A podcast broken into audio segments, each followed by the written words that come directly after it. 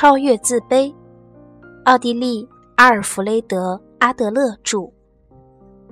第一章：生活的意义。人们一向在意义中生活着。我们在自己的一生中所经历的事情，并不仅仅是单纯的事情，更为重要的是，它们对于人类的意义。即便是生活中看起来最简单的事物，在接触它的时候，人们也都是从自己的角度出发来看待它们的。木头指的是与人类有关系的木头，石头也是与人类有关系的石头。如果有人想脱离意义的范围，让自己仅仅生活在单纯的环境里，他将非常不幸。让我们来看看结果。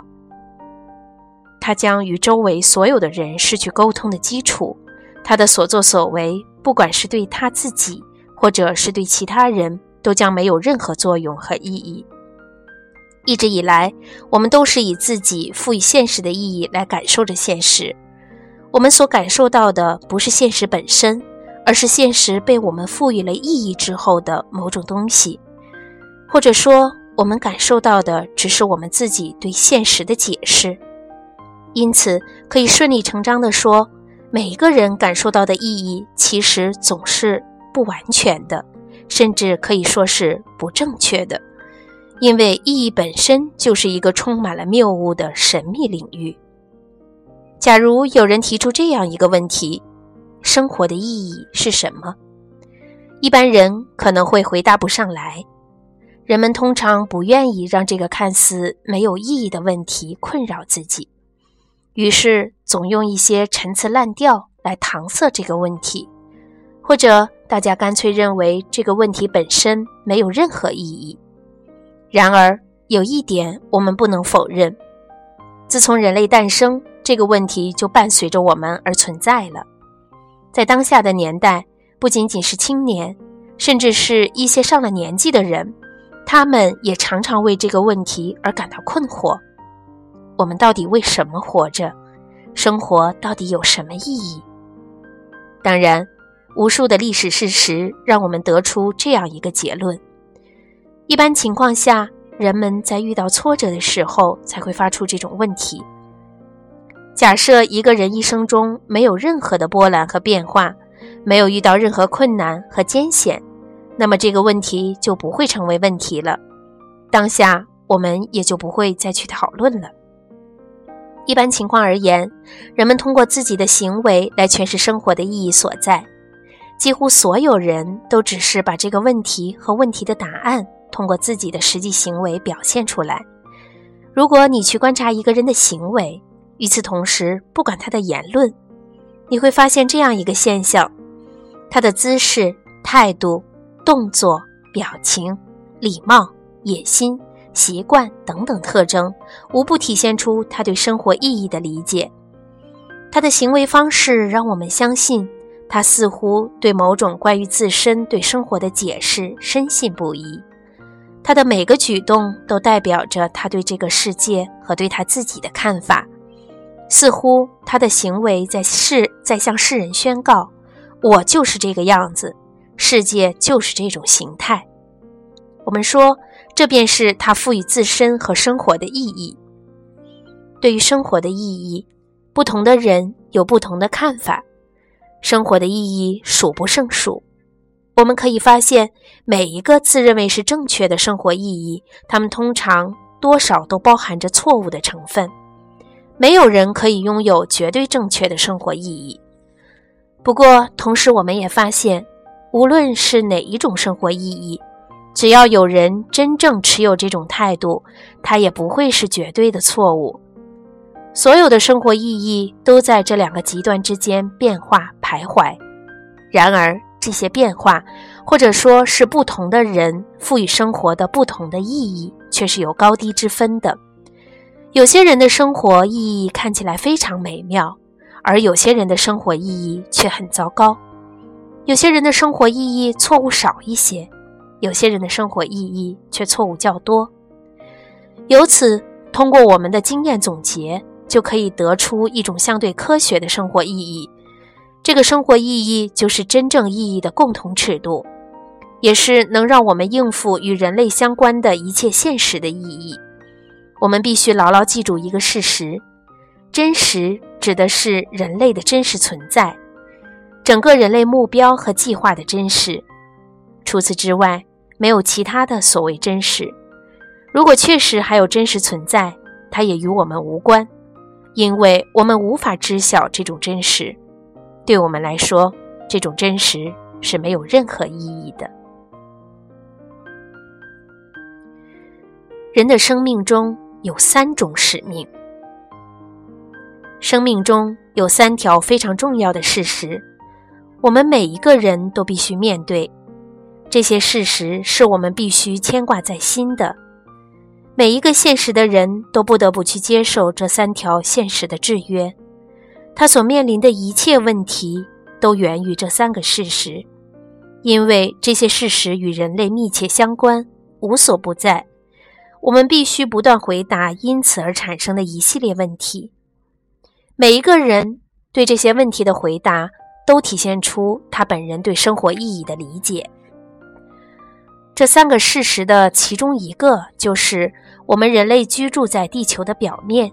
我们没有办法脱离地球而生活。换句话来讲，我们无处可逃，这是一个基本事实。在它的限制下，依赖着它提供的资源，我们繁衍生息。我们的身体和心灵必须向前发展，以此来保证人类未来的不断延续。这是每个人都必须面对的问题，任何人都不能逃离它的存在。不管我们怎么做，我们的行为都是自身对人类生活情境的解答。他们会呈现出我们属于人类以及人类居住在地球上这一基本事实。当我们考虑到人本身肉体的脆弱与生存环境的不安全时，大家可以看出，为了我们自己的生命，为了全人类的幸福。我们必须拿出毅力，用来界定一个答案，以便他们的眼光远大且前后一致。这与一道数学题的道理是一样的。我们必须努力找到答案，它不允许我们猜测，也不许也不允许我们心存侥幸。我们必须用尽一切力所能及的方式，不懈地追求答案。虽然结果可能并不是绝对完美和永恒的。但是，我们必须用尽所能找到最类似和接近的答案。为此，我们不停地奋斗，以寻找到最为完美的答案。这个解答一定要针对我们被束缚在地球这个贫瘠的星球表面的事实，以及这个环境带给我们种种的利益或灾难。接下来，让我们一起来看第二个事实。这个事实就是，我们自己并非人类种族的唯一成员，在我们四周还有其他人。只要我们活着，就必然会和他们发生这样那样的联系。任何一个个体都是脆弱的，它会受到种种的限制，这就使得每一个个体在大多数的情形下都无法独立完成自己的目标。假设某一个人孤零零地活着，并且。只想凭自己的力量去应付一切问题，那么他只能面对失败或者灭亡。单个的个体没有能力保全自己的生命，推演下来的人类的生命也会无法延续。个体必须要和他人发生某种联系，因为个体太脆弱、太无能、太受限制了。个体的人如果要为了自己能幸福，同时也为大家的幸福，他所能采取的唯一方式就是和别人发生联系。由此，我们对生活问题的每一种答案都必须要把这种联系考虑进来。我们必须认识到这一点：我们活在与他人的联系当中。假如我们自己孤立，只会有一个结果，即灭亡。这是一个毋庸置疑的事实。因此，人类最大的问题和目标就是在我们居住的星球上与我们的同类发生联系，以便延续我们的生命和整个人类的命脉。如果大家想要生存下去，我们一切的情绪和行为就必须要与这个问题和目标达到协调一致。还有另外一种事实在束缚着人类：人类有两种性别，每一个个体和人类的集体生命的延续都要建立在这个事实之上。鉴于这样一个事实的存在，人类社会才会有爱情和婚姻这两种基本关系。所有的男人和女人都会面对这个问题。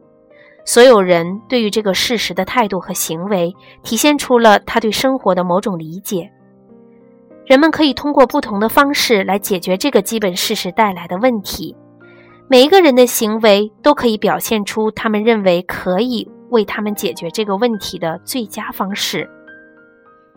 前面所提到的三个基本事实，给我们带来了以下问题：怎样去谋取一个职业？以便自己在这个环境中生存下去，怎样在我们的同类中提高自己的地位，以便我们能够互相协作、分享利益？